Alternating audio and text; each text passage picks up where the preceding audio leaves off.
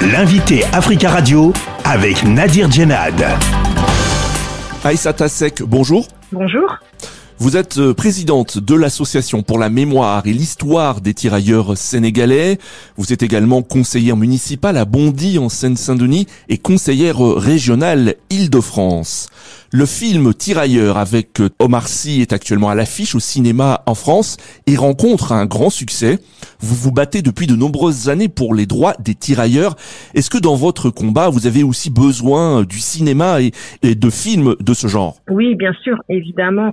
Un film comme celui de Mathieu Vapier euh, euh, et Omar Sy est extrêmement important pour nous parce qu'il permet de, raconter cette histoire, de la transmettre à un grand public et surtout euh, de, de, mettre au jour une histoire qui est encore trop peu connue en France, qui est peu connue des Français, qui est peu connue des jeunes. Donc c'est sûr que une grande production comme celle-ci ne peut que faire avancer la cause sur la question de, la reconnaissance et des droits des, des tirailleurs sénégalais. Est-ce que vous pensez que grâce à ce film, de nombreuses personnes en France vont connaître l'histoire de ces soldats qui ont combattu pour la France?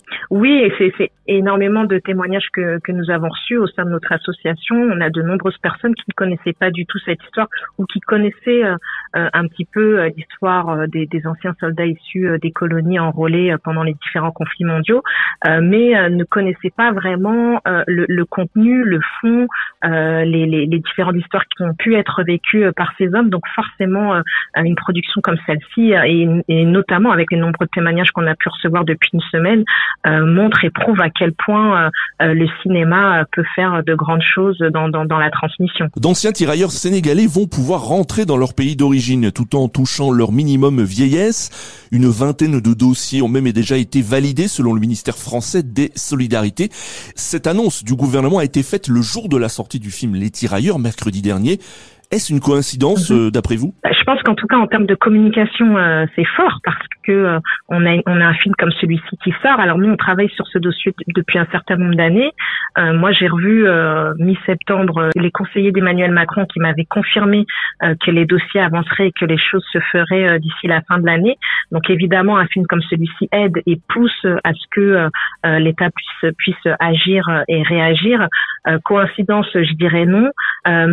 satisfaction je dirais oui parce que euh, enfin ils vont pouvoir euh, terminer leur fin de vie auprès de leur famille et c'était extrêmement important pour nous. Après c'est vrai que ça arrive un peu tardivement parce qu'il en reste encore très peu. Euh, malheureusement, on, a une quarantaine d'anciens tirailleurs qui vivent encore sur le territoire français.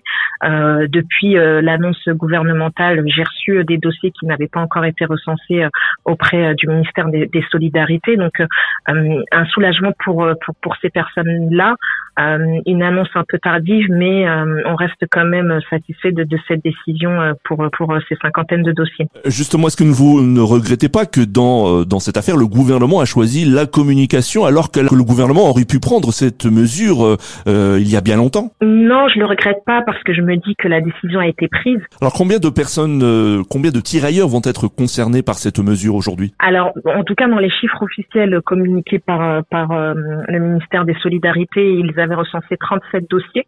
Euh, je pense qu'il y en a un petit peu plus. Je n'ai pas les chiffres exacts, mais il faut euh, compter une quarantaine de dossiers, oui, qui seront euh, concernés par cette mesure et qui vont pouvoir retourner dans leur pays d'origine. Et comment ont-ils réagi à l'annonce de ce gouvernement? Beaucoup de joie, beaucoup de soulagement, beaucoup de satisfaction. ils ont tout de suite contacté leur famille sur place pour leur dire qu'enfin ils allaient pouvoir les retrouver sainement, sereinement. Donc un, un, un, vrai soulagement et, et, et, beaucoup, beaucoup, beaucoup de joie de, de la part de ces messieurs et surtout de leurs familles qui les attendaient depuis longtemps. Alors concrètement, hein, pour revenir à cette mesure, euh, c'est-à-dire que maintenant, des tirailleurs qui le souhaitent vont rentrer dans leur pays d'origine et euh, n'ont pas besoin de revenir en France pour toucher leur minimum vieillesse. Tout à fait, c'est exactement ça. Ils n'auront plus euh, cette obligation des six mois sur le territoire français, donc ils vont pouvoir retrouver leur famille, continuer à percevoir cette allocation minimum vieillesse directement dans leur pays d'origine.